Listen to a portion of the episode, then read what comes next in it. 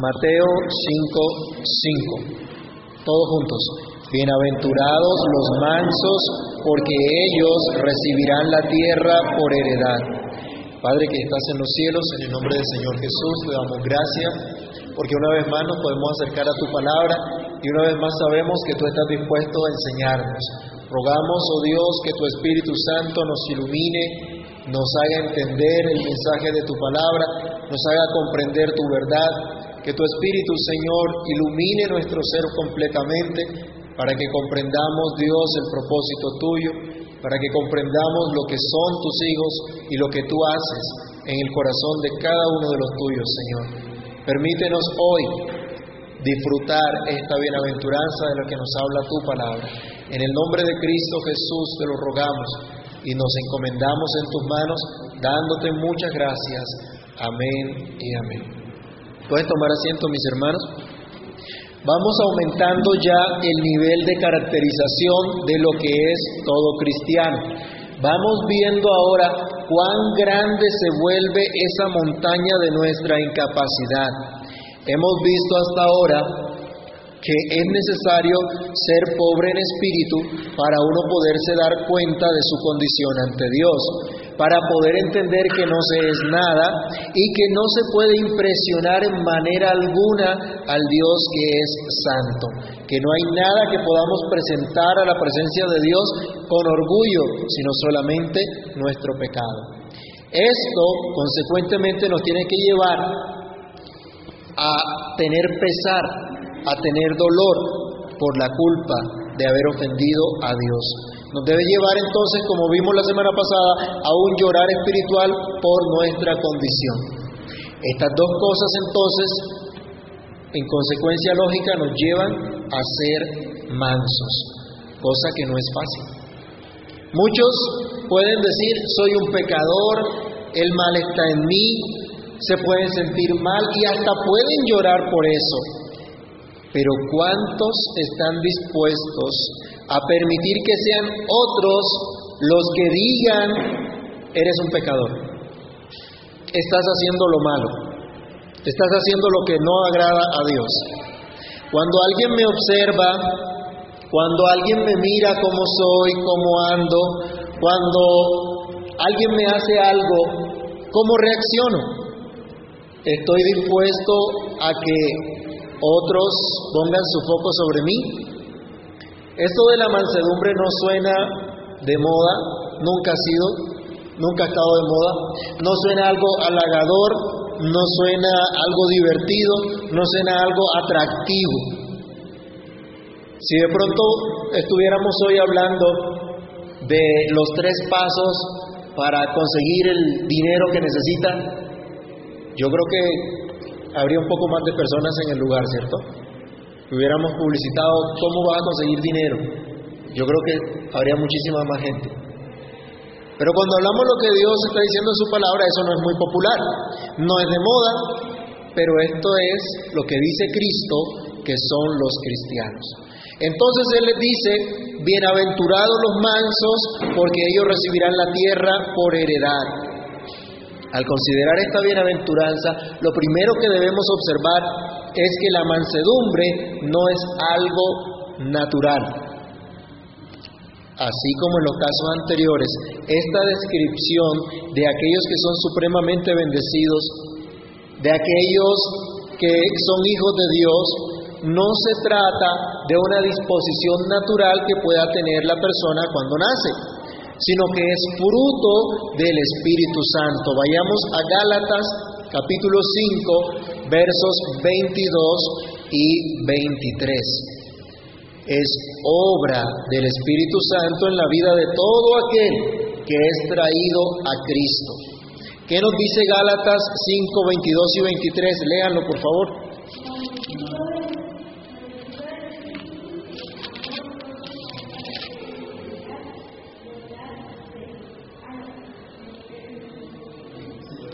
22 y 23. Todos, por favor. Vamos a leerlo entonces otra vez. Más el fruto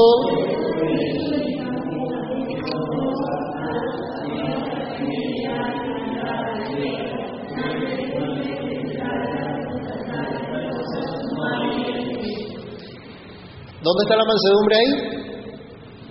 ¿Dónde apareció? Acuérdese que arranca el apóstol Pablo diciendo, más el fruto del Espíritu es, o el fruto del Espíritu se manifiesta en estas cosas. Si hay alguien que tiene el Espíritu de Dios, tendrá este fruto, tendrá esta manifestación del Espíritu de Dios. Y si no tiene el Espíritu de Dios, ¿qué pasa? Pues no la vas a tener, porque simple y sencillamente dice, esto es fruto del Espíritu. No es fruto de tu capacidad, no es fruto de tu esfuerzo, no es fruto de tu personalidad, es fruto del Espíritu. Es la gracia de Dios la que opera mediante el Espíritu Santo en el corazón de aquel a quien Dios le ha regalado vida nueva, en aquel a quien Dios ha regenerado, en aquel en que el Espíritu viene a morar y a formar la imagen de Cristo. Así que mis hermanos, lo primero que tenemos que considerar, la mansedumbre no es algo natural, es fruto del Espíritu Santo. En ninguna manera es algo que usted y yo por naturaleza podemos hacer, podemos adquirir. Así que de manera natural, ¿cuál es la conclusión que sacamos acá? ¿Cuántas personas mansas hay en la tierra? Ninguna. Así de sencillo. De manera natural no hay ni una sola persona mansa porque no es algo natural, porque es fruto del Espíritu Santo. Pero debemos aclarar también que mansedumbre no significa indolencia, flojera, debilidad o tener que hacer lo que otros dicen con tal de conservar la paz y la armonía. Eso no es mansedumbre. Otra vez, no podemos confundir la mansedumbre con alguna característica natural que puedan tener las personas. Así que la mansedumbre no es indolencia. ¿Y qué es esto de la indolencia? Bueno, hay algunas personas despreocupadas por todo. Son esas personas que todo les resbala, como popularmente dicen que no les importa absolutamente nada, son indolentes, no pelean de pronto, pero no les importa nada. Si hay algo bien, si no lo hay también, si se hace algo bien, si no se hace también, no les importa. Simplemente son indolentes. Esta actitud de indolencia no es mansedumbre no significa mansedumbre. Hay otro tipo de personas que son flojas. Usted las ve que tienen, son muy calmadas, son muy pacientes, pero realmente son flojas. No quieren hacer nada, no quieren trabajar, no se quieren esforzar. Aún son personas que dejan que otros tomen decisiones por ellos. Con tal de, ay, llevemos la fiesta en paz. ¿Sí? Pero son flojos. No quieren asumir sus responsabilidades y dejan que otros las asuman por ellos. Puede haber también personas muy amables. Muy buenos días, ¿cómo está? Me alegra verlo. Son muy amables, pero no son mansas. Son tal vez hipócritas. Porque están aparentando de labios para afuera lo que adentro no tienen. Están mostrando algo que no son. Pero son muy amables, ¿no? Usted ha visto, hay personas que son una, una dulzura de amabilidad. ¿sí? Son muy dulces. Pero realmente lo que hay ahí adentro en su corazón es hipocresía. Ay, bienvenido. Ay, ¿por qué? Ahora no hubiera llegado. pero son amables, no son mansas. Entonces no confundamos tampoco la amabilidad con la mansedumbre.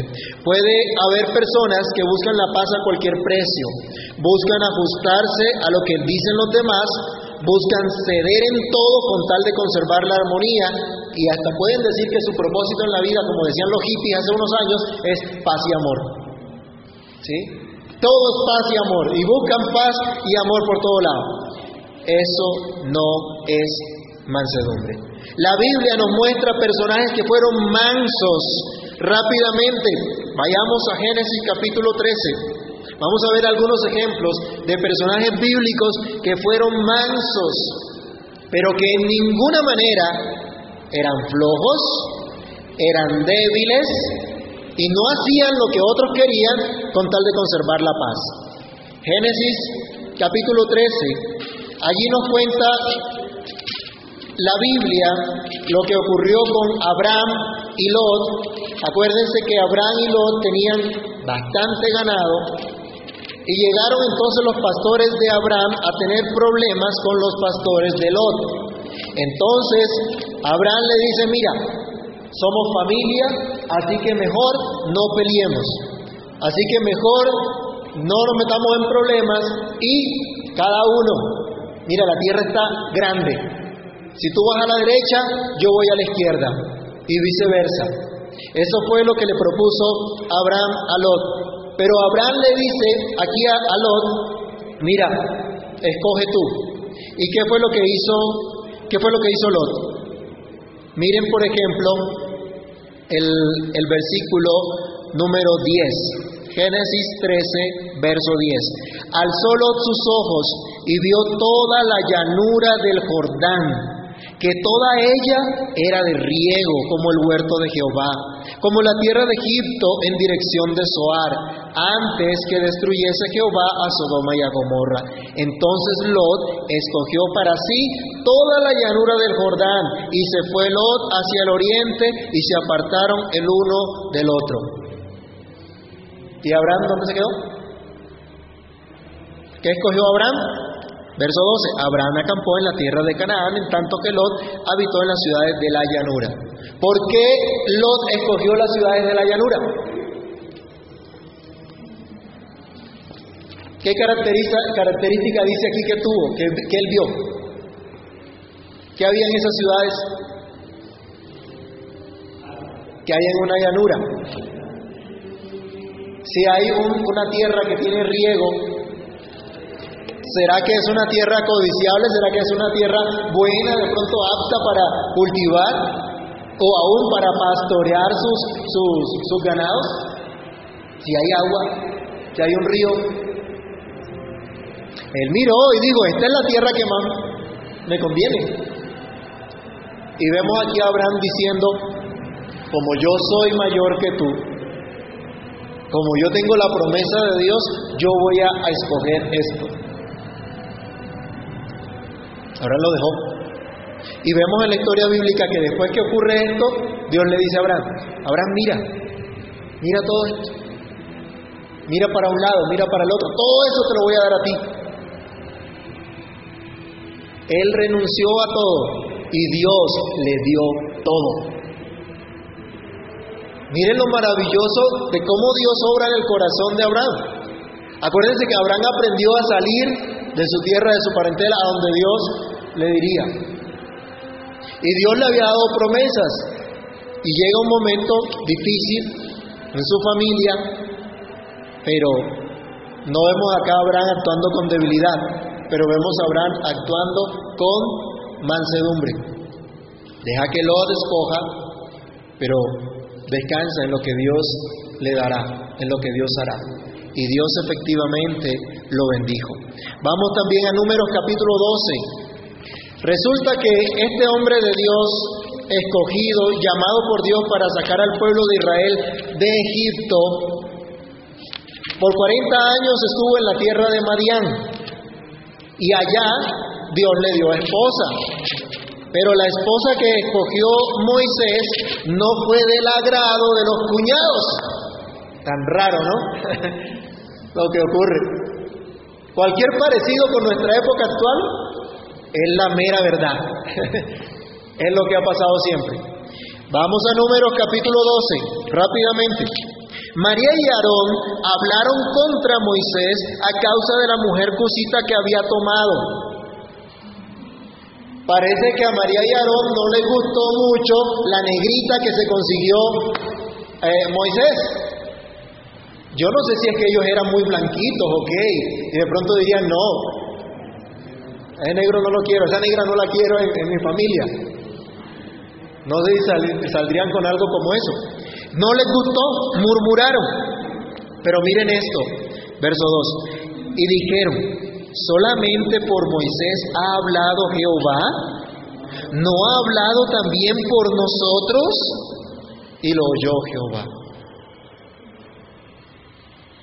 Mire, ¿hasta dónde llegó la cosa? Hubo celos en ese liderazgo, pero ¿por dónde arrancó? ¿O cuál fue la excusa? Que se metieron ahí. La mujer, no me gusta esa mujer. Sí, Moisés, es tu mujer y todo lo que quiera, pero no me gusta. ¿Mm? Difícil. Cosas tan tremendas. Y entonces se metieron por ahí y dijeron, bueno, si Dios habló por Moisés, por nosotros también. O sea, no nos tenemos por qué someter a ese liderazgo. ¿Por qué? Si es que yo, nosotros también somos hijos de Dios. ¿Por qué tengo que hacerle caso a ese que se metió con esa mujer que a mí no me gusta? ¿Por qué tengo que hacerle caso a ese que supuestamente habla de parte de Dios si es que yo también soy hijo de Dios y la palabra de Dios también viene a mi vida? Yo también tengo el Espíritu de Dios. Pero miren, dice que Dios escuchó esto, a Dios no le agradó. ¿Y qué descripción nos da la Biblia de Moisés? ¿Qué hizo Moisés? Ah, bueno, no le gustó a mi mujer, se la aguantan y punto. Eso fue lo que dijo Moisés. O sea que la mujer de Moisés estaba contenta, uy, mi marido me va a defender, me va a poner en su sitio a su familia y me va a defender.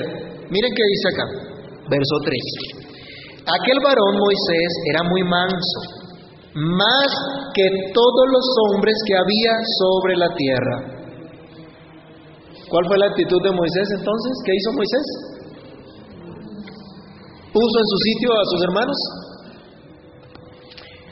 Luego dijo Jehová a Moisés, a Aarón y a María, salid vosotros tres al tabernáculo de reunión. Y salieron ellos tres. Entonces Jehová descendió en columna de nube y se puso a la puerta del tabernáculo y llamó a Aarón y a María. Salieron ambos. Primero dice a los tres, vayan. Llega Dios, ellos ya habían visto la, la presencia de Dios en esa forma de, de nube que venía sobre el tabernáculo y se tenían que postrar y adorar a Dios. y les dijo ahora que se muevan Aarón y María, los hermanos de Moisés. Y les dijo, oíd ahora mis palabras.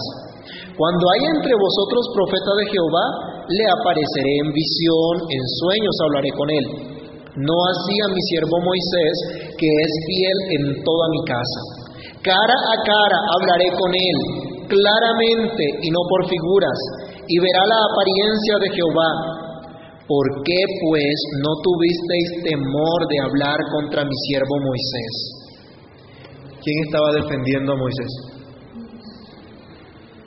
Moisés tuvo que reivindicarse ante sus hermanos, reivindicar sus derechos y decir, ustedes están provocando la ira de Dios. Escuchaba, Dios te va a disciplinar, que Dios te pague conforme a tus obras. Moisés no hizo eso.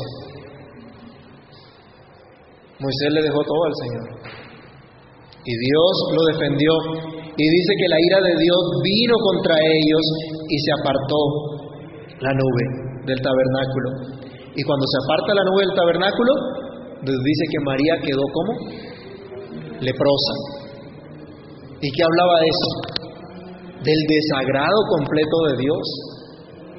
Estaba leprosa. Y entonces sale corriendo Aarón y le dice a Moisés, por favor, no tengas en cuenta este pecado nuestro. Moisés ora a Dios y le pide que sane a María. Y Dios le dice, si su padre la hubiera escupido, no llevaría la, la, la vergüenza durante siete días, que quede por siete días fuera del campamento. Después de los siete días fue sanada. Pero hubo entonces allí una manifestación de Dios en contra de la actitud que tuvo María y Aarón contra Moisés.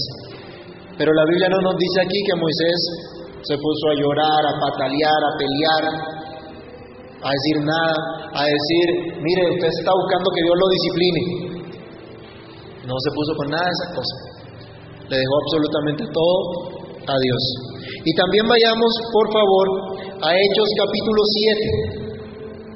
Ahí vemos a Esteban narrando todo lo que Dios había hecho con el pueblo de Israel desde que los sacó de Egipto. Y les está mostrando con firmeza cuán desobedientes habían sido, cuán rebeldes habían sido contra Dios y que negaron a Cristo y ahora se estaban enardeciendo contra Él y contra su iglesia. Y cuando Él está diciendo estas cosas, los judíos se llenan de rabia y cogen y lo levantan a piedra. Lo apedrean, lo están lapidando. Pero mientras lo están lapidando, este hombre dice que ve los cielos abiertos y ve a Cristo, al Hijo del Hombre, sentado a la diestra del Padre y se los dice a ellos. Y ellos dicen que se tapan los oídos y, con más rabia cogen y lo lapidan. Y mientras él está recibiendo las pedradas con las cuales va a morir, hace lo mismo que hizo Cristo en la cruz. Ora pidiendo a Dios que no les tenga en cuenta ese pecado. Entonces vemos en estos ejemplos que no son gente miedosa, débil, floja, ni que buscan congraciarse con todo el mundo. Pero vemos gente mansa. ¿Y quién es el supremo ejemplo de esto? Vayamos a Mateo capítulo 11, versículos 28 y 29. Cristo mismo nos está diciendo quién es nuestro modelo de mansedumbre. ¿Usted ve a un Cristo flojo? ¿Ve a un Cristo queriendo estar en paz con todo el mundo? ¿Ve a un Cristo que quiere congraciarse con todo el mundo? ¿A un Cristo que no dice la verdad porque es que se me ofende? Es que me toca darle como dicen por acá, dorarle la píldora. Me toca decirle con tanta suavidad las cosas porque después se ofende. No vemos a Cristo en esa actitud. Pero Él nos dice, lleven mi yugo y aprendan de mí que soy como, ¿qué dice ahí? Manso y humilde de corazón. Y dice, entonces van a hallar descanso para vuestras almas. Ese es Cristo, manso y humilde de corazón. Entonces la mansedumbre no es nada de esas cosas que acabábamos de ver y tampoco es algo meramente exterior. Perdón. Vayamos a 1 de Pedro 3, del 13 al 17. No es una mera apariencia. Hermanos, de apariencia podemos engañar a todo el mundo. La mansedumbre no es una apariencia, es algo interno. No es solamente soportar las ofensas como en los casos que vimos de estos personajes bíblicos. No es simplemente aguantarme porque me tocó y no puedo hacer nada más. Esto fue lo que me tocó y pues, ni modo, no me gusta, nunca me va a gustar, ni modo. Es llegar a soportar aún la ofensa con agrado. Alguien que lea fuerte, 1 de Pedro 3, del 13 al 17. ¿Cuál es la exhortación que nos hace el apóstol?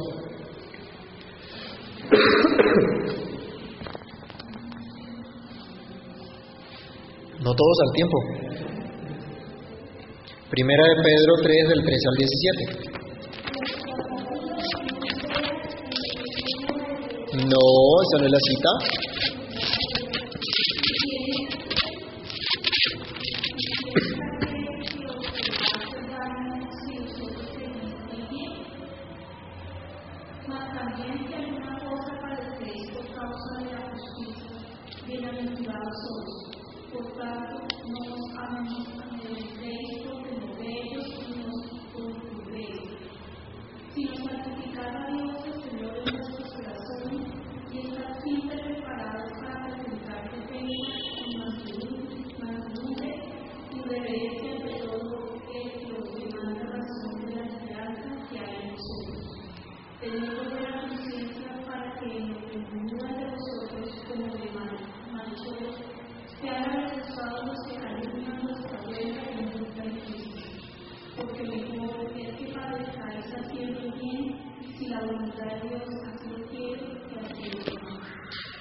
Entonces no es una mera apariencia.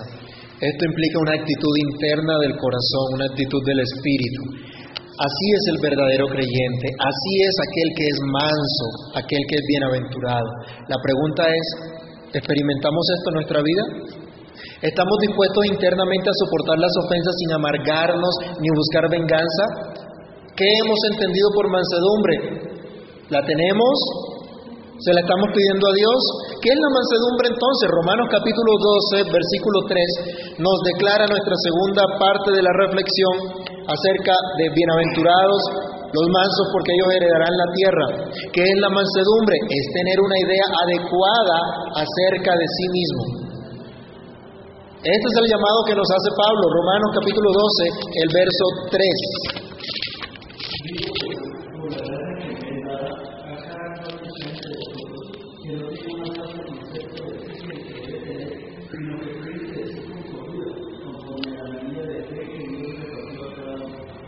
No se trata de autoestima baja o autoestima alta, se trata de pensar con cordura lo que somos. Y si somos creyentes, lo que Dios ha hecho en nosotros. Con cordura, con moderación, que no nos vayamos a ningún extremo.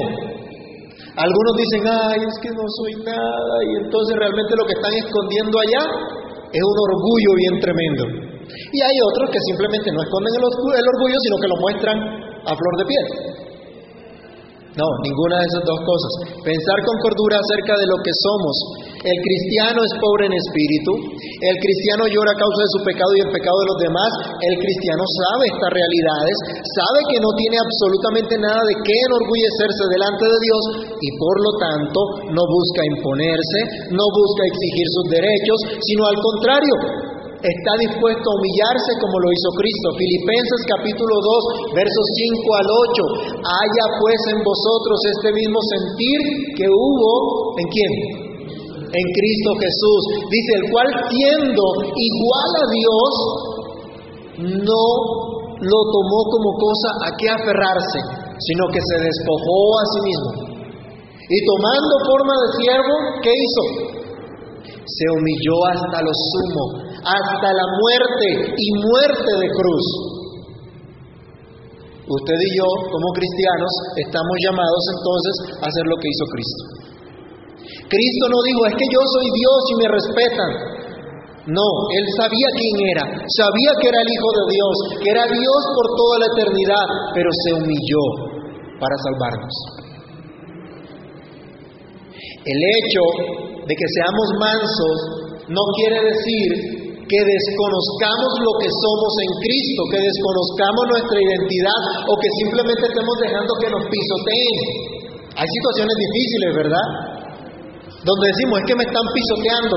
Bueno, ¿cuál es la actitud que estás teniendo frente a eso? ¿Estás diciendo, me están pisoteando y me, me están hiriendo y me están dañando? ¿O tienes la claridad de que sabes quién eres, y sabes quién te respeta y quién te defiende y quién reconoce tu dignidad. No es nuestra dignidad propia, es la que Dios nos da, pero nos llama a humillarnos. Entonces, cuando tenemos una idea adecuada de nosotros mismos, no andamos a la defensiva, no andamos tratando de defendernos, de justificarnos, de autocompadecernos.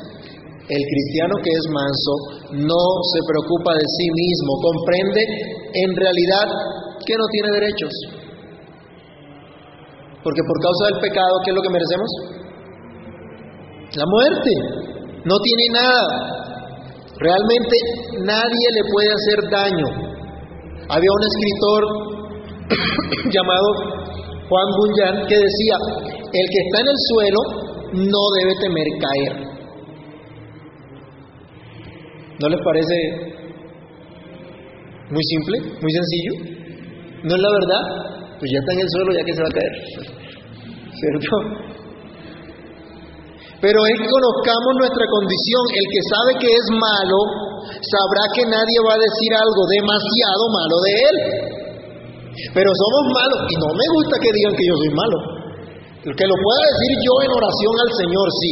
Pero que otro lo diga, Enseguida vamos peleando. El que es manso no anda entonces en medio de las dificultades que tiene teniendo una actitud a la defensiva. No anda justificándose, diciéndose, defendiéndose y acusando a los demás en lugar de reconocer su propia condición de pecado.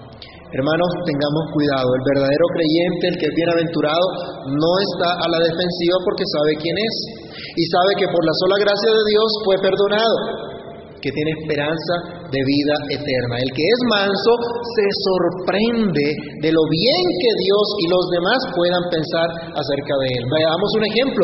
Primera de Timoteo capítulo 1, del verso 12 al 14. Mire la sorpresa, la admiración que sentía Pablo por lo que Dios había hecho. El cristiano que es manso se sorprende que Dios y que las demás personas le tengan en buen concepto. No saca pecho diciendo es que yo soy buena gente, es que soy muy humilde, no era para menos que se reconociera quién soy. No, el cristiano no piensa así, no habla así, no actúa así. Pablo se asombró y le dio toda la gloria a Dios porque lo había llamado a ser ministro del Evangelio, siendo él el primero de los pecadores. ¿Qué dice 1 Timoteo? 1 del 12 al 14.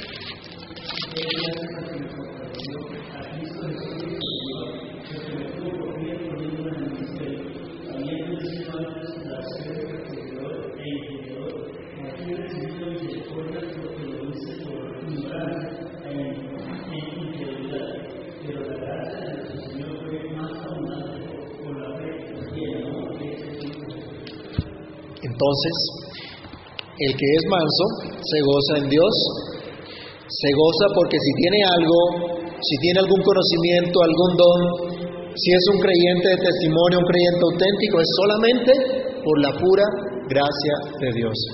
El apóstol Pablo le decía a los Corintios en el capítulo 4, verso 17, ustedes no tienen de qué enorgullecerse. ¿Qué tienen que no hayan recibido? Luego, si han recibido todo lo que tienen, ¿por qué se comportan como si no lo hubieran recibido? Es decir, si todo lo has tenido por gracia, ¿de qué te enorgulleces? El que es manso entonces tiene una idea adecuada de sí mismo, no está a la defensiva, se sorprende que los demás, que Dios y que los demás puedan pensar bien acerca de él, pero aprende a confiar en Dios y deja absolutamente todo en las manos de Dios. Romanos capítulo 12, versículo 19.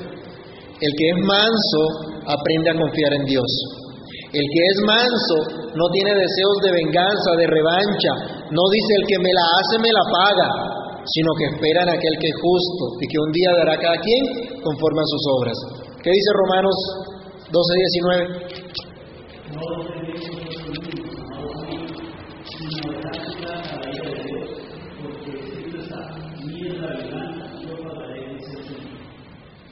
A su tiempo, a su tiempo, el Señor dará el pago. No tenemos que decirle a la gente, no sabes con quién te estás metiendo. No tenemos que decirle a la gente, Dios te va a disciplinar porque te estás metiendo contra un siervo de Dios, contra el ungido. Cuidado le tocas el manto al ungido del Señor porque va a ver lo que te va a pasar. No, no hay que hacer nada de eso. Acuérdense de Moisés. Lo criticaron se rebelaron contra su autoridad, pero ¿quién lo defendió? Dios. Él no hizo nada, Dios lo hizo todo. El que es manso pone sus motivos, sus derechos, su propia vida, con toda tranquilidad en las manos de Dios. Porque Dios es sabio, es amoroso, es justo, es todopoderoso para controlar absolutamente todas las situaciones que hay alrededor de nosotros. Así que, mis hermanos, si nosotros hemos creído, hemos aprendido a, descansar en el Señor, podemos dejar todas las manos de Él. De tarea, por favor, lean en sus casas el Salmo 37 que nos da una ilustración muy clara del que es manso. ¿Qué pasa entonces con el que es manso? Dice el Señor, porque ellos heredarán la vida eterna. El que es manso tiene la mirada puesta en el futuro que Dios ha preparado. Filipenses, por favor, capítulo 4, versículos 10 al 13. El que es manso ya disfruta la provisión de Dios. Pablo decía, mira, me alegro en que ustedes hayan revivido su cuidado por mí, no porque me haga falta algo, porque he aprendido a estar contento con todo. Dice, he aprendido a vivir teniendo abundancia, pero también he aprendido a vivir teniendo escasez. Entonces, cuando tenemos escasez, tenemos excusa para levantarnos y pelear porque no tengo esto y no tengo aquello, porque me hace falta esto y me hace falta lo otro. Pablo aprendió a descansar, a confiar. Y él decía, todo lo puedo en Cristo que me fortalece. Algunos utilizan este versículo para creerse Superman, ¿no? Para, para creer que pueden hacer cualquier cantidad de barrabasadas. No, se refiere a que cualquiera que sea mi situación, estoy confiado en Cristo. Aprendo a descansar en el Señor, a confiar en el Señor. Isaías 26.3. ¿Qué más tiene el creyente? El Señor aquí dice que Él va a guardar en completa paz a aquel cuyo pensamiento en Dios persevera. El que es manso, su pensamiento persevera en Dios. Sabe que depende de Dios, sabe que quien lo cuida es Dios, quien lo defiende es Dios. El que es manso también sabe las bendiciones que tiene. Efesios 1.3. La Biblia nos enseña que estamos sentados en los lugares celestiales con Cristo. Ya tenemos esto. El que es manso entonces ahora está satisfecho, está agradecido con lo que Dios ha hecho. El que es manso es una persona agradecida con la bendición que ha recibido de Dios. Ya reina con Cristo. Y de su vida ha sido desplazada la ingratitud, las quejas, la falta de contentamiento por una profunda y constante gratitud a Dios, no solo por sus bendiciones temporales, sino por sus bendiciones eternas, que ya gozamos y que gozaremos por la eternidad. Así que el cristiano que es manso, porque es cristiano, porque es seguidor de Jesús, porque el Espíritu de Dios mora en él, ya no vive para quejarse de sus problemas, de sus enfermedades o de cualquier situación adversa, sino para darle la gloria a Dios en cualquiera que sea su situación. Los cristianos que han entendido la gracia del Señor pueden ser personas satisfechas, pueden ser personas agradecidas con Dios por todos los favores de Dios, por todas las bondades del Señor, por todas las misericordias de Dios, aunque no merece ninguna. El que tiene la mira en el futuro que Dios ha preparado, cuando el Señor venga, recibirá la plenitud de su herencia. Bienaventurados los mansos porque ellos heredarán la tierra. Algo similar nos dice el Salmo 37.11. en ese salmo se nos invita a que no nos exaltemos, no nos llenemos de rabia, no nos preocupemos porque vemos que el malo prospera aparentemente y el que teme a Dios no tiene todo, todo ese bienestar. Dice, no, confía en el Señor, porque de aquí a poco el impío ya no va a existir más, pero el justo heredará la tierra. Cuando el Señor venga, va a recibir toda su herencia. Romanos capítulo 8, versos 16 al 17. Se nos dice que somos hijos de Dios y si somos hijos, somos herederos. Hay una herencia eterna para el pueblo de Dios, pero el que es manso aquí ahora sufre penalidades, pero reina con Cristo. Y sabe que su salvación es segura, que la plenitud de la gloria de Dios vendrá un día y entonces reinará con Cristo por siempre. Terminemos leyendo 2 de Timoteo 2, 11 al 13. Segunda Timoteo 2 del 11 al 13. Palabra fiel es esta. Si somos muertos con Él, también viviremos con Él. Si sufrimos, también reinaremos con Él. Si le negaremos, Él también nos negará. Si fuéramos infieles, Él permanece fiel. Él no puede negarse a sí mismo. El que es manso ha entendido entonces la sentencia del Señor acerca de los humildes, espera que sea Dios quien un día le otorgue su galardón. Si un creyente tiene el Espíritu de Dios, entonces es pobre en espíritu, entonces llora a causa de su pecado y entonces también es manso. El que no tiene el Espíritu de Dios no tiene ninguna de estas cosas y jamás las tendrá por sí mismo. Y tampoco le interesa, porque eso no es popular para el mundo aunque posean, o más bien, aunque los posean sus bienes materiales. Hay gente que tiene muchas cosas, pero realmente las cosas los están poseyendo a ellos. ¿Qué hacer entonces? Si nosotros nos damos cuenta que no siempre somos mansos, ¿o sí? Cada vez que alguien nos provoca, ¿qué demostramos? Cada vez que alguien que hace algo que no nos agrada, cada vez que hay una situación que no nos gusta, ¿cómo reaccionamos? Si en nuestra vida no se evidencia esto, ¿qué hacemos? Porque los cristianos son mansos. Y si aquí no estamos llenos de esa mansedumbre, sino que como una partida de orgullosos, ¿qué ganamos reuniéndonos cada domingo y aprendiendo la escritura y estudiando la palabra de Dios? Juicio. Ira. Porque entonces estaría blasfemando en nombre de Cristo. ¿Qué podemos hacer?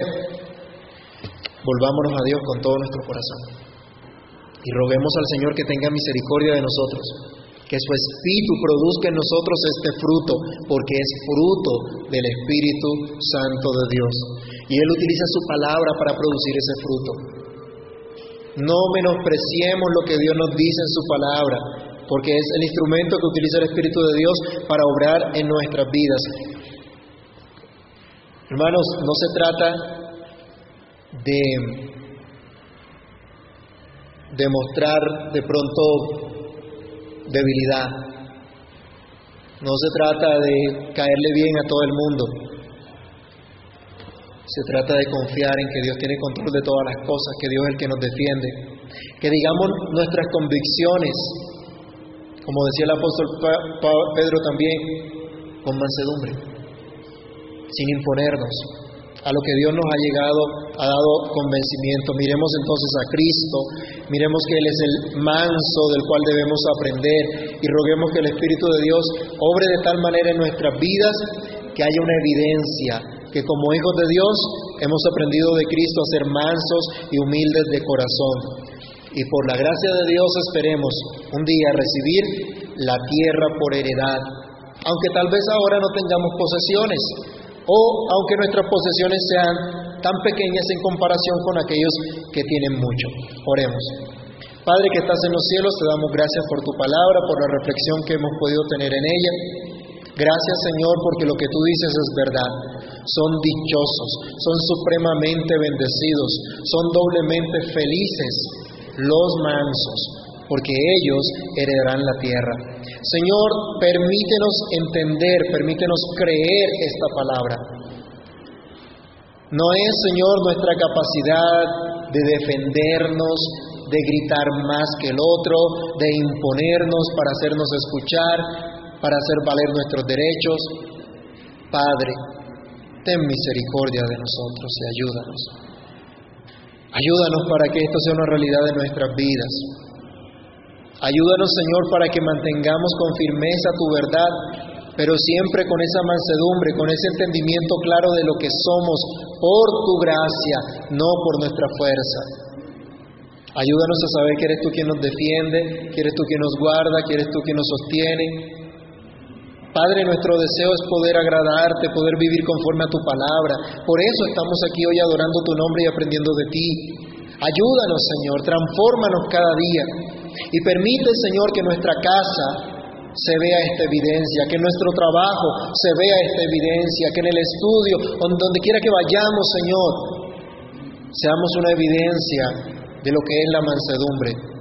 No la debilidad, no la flojera, no la hipocresía, sino la humildad, Señor, de saber que hemos sido redimidos por tu causa, por tu gracia, por tu misericordia. La humildad, Señor, de aprender a someternos a tu palabra, de aprender a hacer lo que tú nos dices. Corrígenos, transfórmanos para la gloria de tu nombre. En Cristo Jesús te lo pedimos, Señor, y te damos muchas gracias. Amén y amén.